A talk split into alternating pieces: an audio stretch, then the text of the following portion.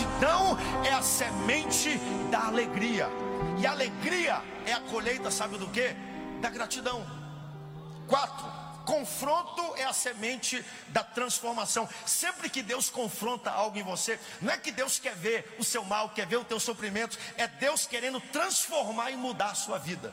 Tudo que nós não confrontamos na nossa vida começa a crescer, sai do controle. Então, de vez em quando, Deus vai confrontar o nosso coração para transformar a nossa vida, porque tudo que Deus confronta é porque Ele quer transformar. O confronto é o sinal de que Deus te vê no futuro dele de que Deus ama você, de que Deus tem um projeto para você, de que Deus quer te levantar, transformar a tua vida, te usar para coisas maiores. Já percebeu quando um relacionamento termina? É quando não tem mais confronto. Um marido e uma mulher, eles começam, passam por uma dificuldade, aí um confronta o outro, porque no fundo, no fundo, ele quer que a pessoa seja transformada, ele quer que a pessoa mude, ele quer ver o melhor, mas chega um ponto em que a pessoa diz: Olha, já que não tem transformação e mudança, então tu fica para lá e eu vou para cá, por quê? Porque quando a gente confronta, nós queremos nos transformar. Nós queremos que aquela pessoa permaneça no nosso futuro. Tem um texto que eu quero deixar ao seu coração. Oséias capítulo 4, versículo 17. Aqui Deus fala sobre a tribo, sobre Efraim. E chega um momento que Deus tenta tudo o que ele podia com Efraim,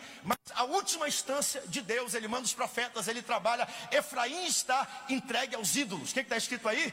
Deixai-o. Ou seja, eu já confrontei, eu já tratei, eu já avisei, já falei que não é desse jeito, mas já que eles não querem, deixai-o de lado. Eu jamais quero que Deus olhe para mim e diga: Felipe, eu te deixo, eu desisto de você, eu não quero mais trabalhar na sua vida. Por isso, nessa noite, eu sou grato por todas as vezes que Deus confronta a minha vida. Ele usa circunstâncias para confrontar a minha vida, Ele usa pessoas para confrontar a minha vida, e Ele está dizendo: Eu estou moldando as inconsistências do teu caráter. Eu estou dizendo: É porque eu te amo que eu te confronto, é porque eu te vejo no meu futuro que eu trabalho em você, porque você é importante. Eu vou passar você para esse processo, mas não é para que você morra, para que você fique no meio do caminho, é porque o confronto é a semente da transformação. Louvado seja o nome do Senhor.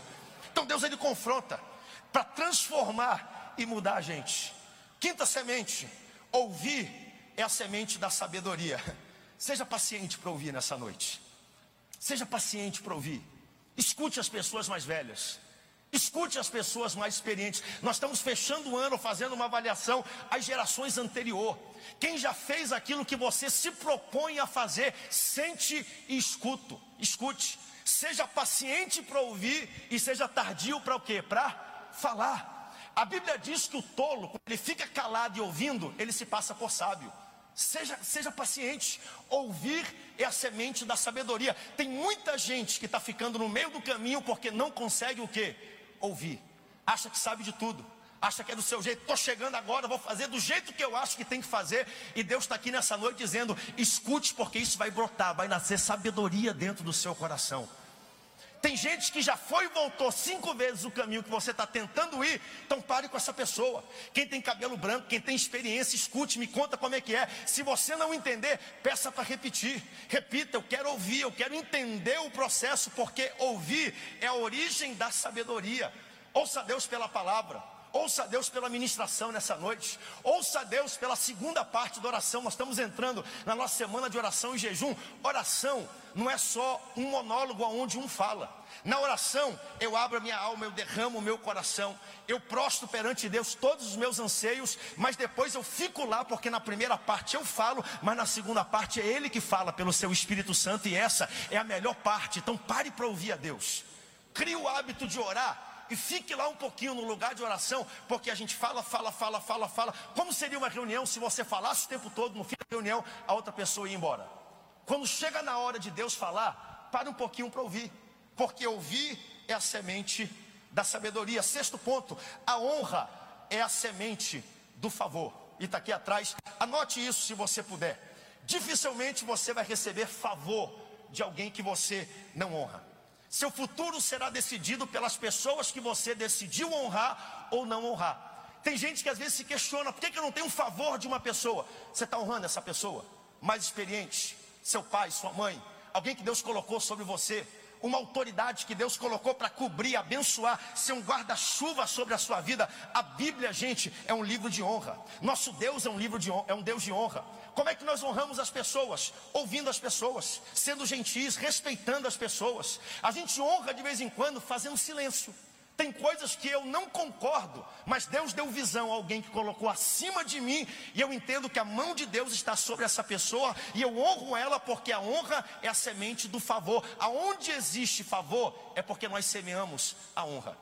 Tem coisas que eu não concordo, tem coisas que às vezes eu não sei. Eu na caminhada ministerial, e aqui o pastor Samuel não está aqui hoje, tem coisas e projetos que às vezes o pastor Samuel consulta e fala: Olha, eu estou pensando em fazer isso, e eu de vez em quando falo assim, pai, eu acho que tem que ser por um outro caminho, eu não concordo, mas lá na frente, não é que dá certo. Na época do centenário, teve muita gente que falou: esse pastor é maluco, está com parafuso solto, não vai dar tempo, não tem dinheiro. Aí, quando chegou no dia da gente entrar no centenário, todo mundo falou: não é que o pastor estava certo, é porque Deus deu uma visão ao homem de Deus e nós honramos para receber de Deus o favor. Existe favor sobre seu pai e a sua mãe, existe favor sobre as gerações mais antigas. Existe favor sobre pessoas que Deus já deu experiência, concordando ou não, eu às vezes honro todas as vezes honro, porque são autoridades estabelecidas por Deus. Diga amém bem forte se você crê nisso. Apresentação é a semente da aceitação.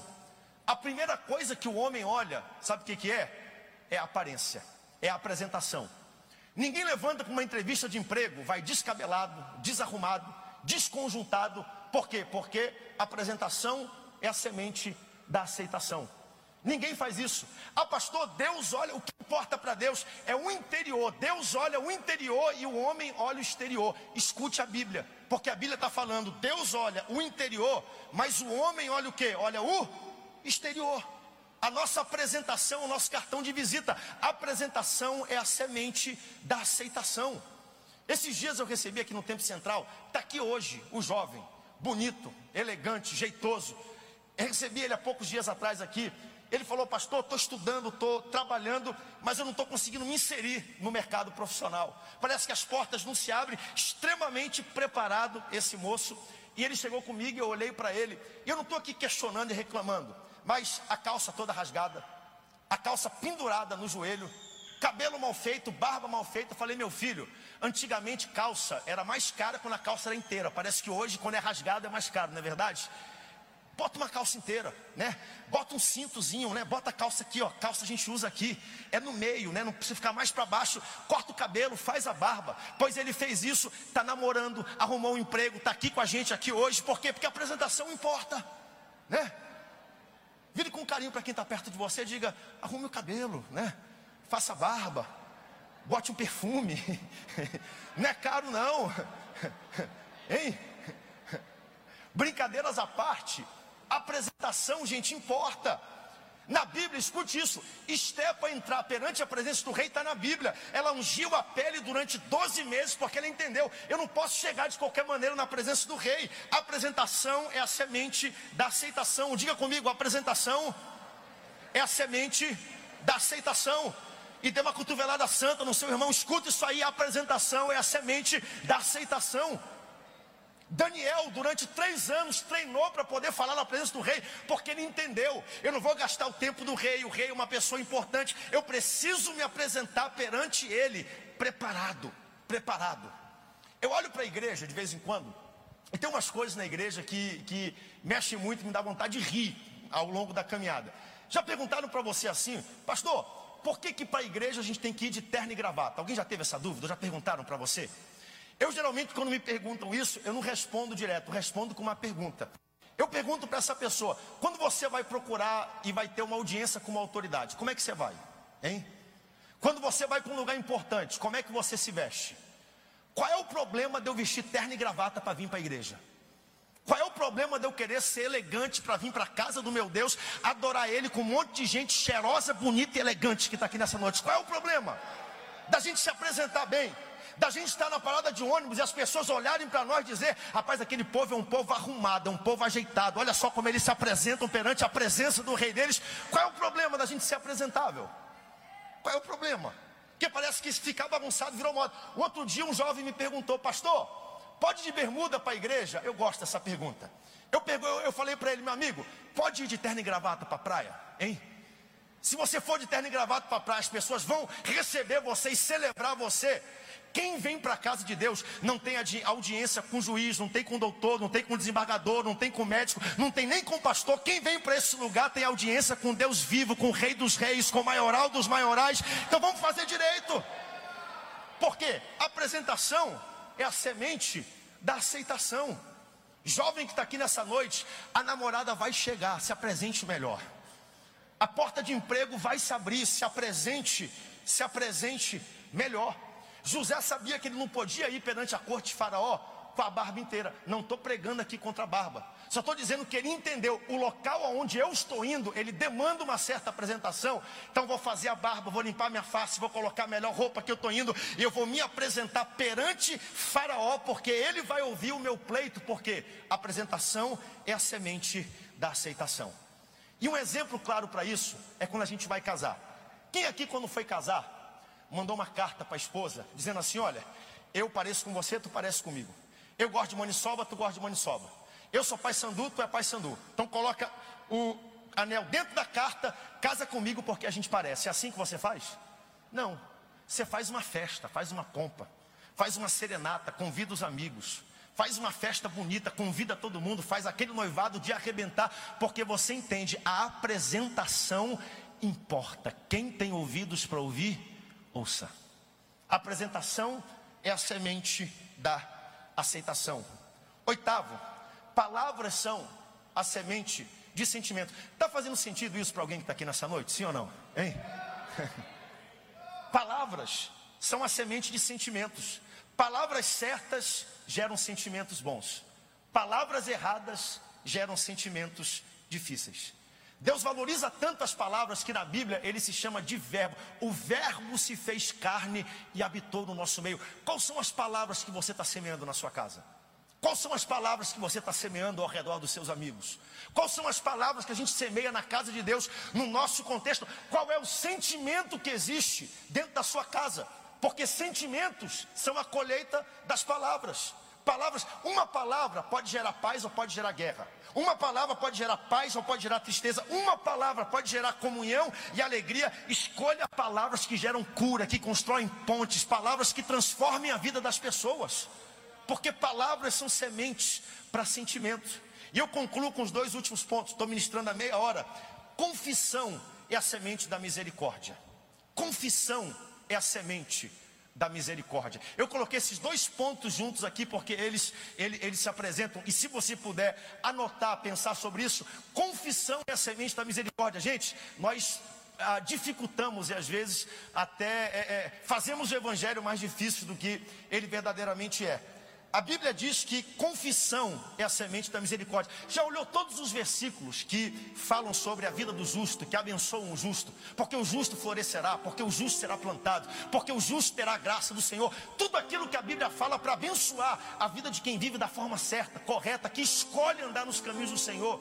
Mas a pergunta que eu faço: quais são os versículos que a Bíblia tem para quem erra, para quem pisa na bola? Para quem de forma deliberada sabia que o caminho era esse, mas escolheu o outro caminho e agora está ferido, agora está envergonhado. Se pudesse fazer diferente, faria tudo diferente, mas a pessoa errou. É nesse momento que você entende: a confissão é a semente da misericórdia. Quem confessa alcança misericórdia perante o nosso Deus. Tudo que Deus quer de você, meu irmão, é a sua honestidade. É como a gente comparece perante um julgamento e a gente vai armado, cheio de argumentos, e você fala assim: olha, eu me declaro culpado, eu estou errado, eu fiz errado mesmo, eu vim aqui ser honesto, transparente, tirar máscara perante Deus, e quem faz isso encontra misericórdia todos os dias da sua vida, porque quando não existe mais saída, quando a gente errou, quando todos nos abandonaram, o nosso Deus nunca nos abandona, e a porta que nos abre até Ele é a confissão. Quem confessa, alcança misericórdia. Quem confessa, alcança misericórdia. E por último, arrependimento é a semente do perdão. Declare comigo: arrependimento é a semente do perdão. Fique de pé comigo nessa noite, celebrando, glorificando a Deus. Gratidão é a semente da alegria. Seja grato por estar aqui nessa noite. Arrependimento é a semente do perdão. Tem uma diferença, gente, entre confissão e arrependimento. A confissão é quando eu entendo, olha, eu errei, eu pisei na bola, eu escolhi o caminho errado, eu sabia que esse caminho me levaria à dor, então agora eu reconheço que eu errei, mas o arrependimento é quando você dá uma volta de 180 graus e você diz: para o local que eu estive, eu nunca mais voltarei, eu não farei novamente, eu vou abraçar a graça e a misericórdia de Cristo e com a ajuda do Espírito Santo, eu me tornarei uma nova criatura. O arrependimento é a semente do perdão. Já viu a história do ladrão na cruz? Dois ladrões, isso fica muito claro. Um xingou Jesus, recriminou Jesus, e esse foi para a maldição eterna. Mas o outro ladrão olhou para Jesus e falou: Senhor, lembra-te de mim quando tu entrares no teu reino e no teu paraíso. Jesus prestes a ir para o céu subir, e ele falou, quando ele viu esse tipo de confissão e de arrependimento, ele falou: Eu ia subir para o céu, terminar minha jornada, mas ainda existe mais um milagre que eu tenho para fazer aqui na terra, porque arrependimento é a semente do perdão. Ainda hoje estarás comigo no paraíso, porque o arrependimento ele faz isso, ele abre a porta do perdão. O ladrão que nunca foi para a igreja, o ladrão que nunca semeou, nunca ajudou ninguém, nunca mostrou amor para absolutamente ninguém, foi aquele que herdou o céu, inaugurou o céu junto com Jesus. Jesus cortou a fita, entrou no céu e junto com ele entrou um ladrão que confessou o seu pecado, alcançou misericórdia, se arrependeu e agora foi perdoado por Jesus e entrou no céu juntamente com ele. Talvez hoje essa seja a sua história. Errado, distante, frio, afastado dos caminhos do Senhor. Deus te trouxe aqui nessa noite para dizer: confesse, admita e esqueça. Alcance o perdão e a misericórdia de Deus. Receba a misericórdia e o perdão. Quem aqui hoje pode fazer uma semeadura diferente perante Deus? Quem aqui hoje pode semear? Pastor, o resultado da minha vida não me agrada, até porque você está plantando as sementes erradas. Plante sementes diferentes. Plante sementes novas na sua vida. Uma semente nova vai gerar uma colheita nova. Bota aqui o ponto, por favor, o último ponto. Bote aqui o último ponto. Ponto 10, por favor. Fica comigo bem forte. Confissão é a semente da misericórdia. Arrependimento é a semente do perdão. Quais são as sementes que você tem na mão hoje? Para mudar a sua história, a história da sua família. Quais são as sementes?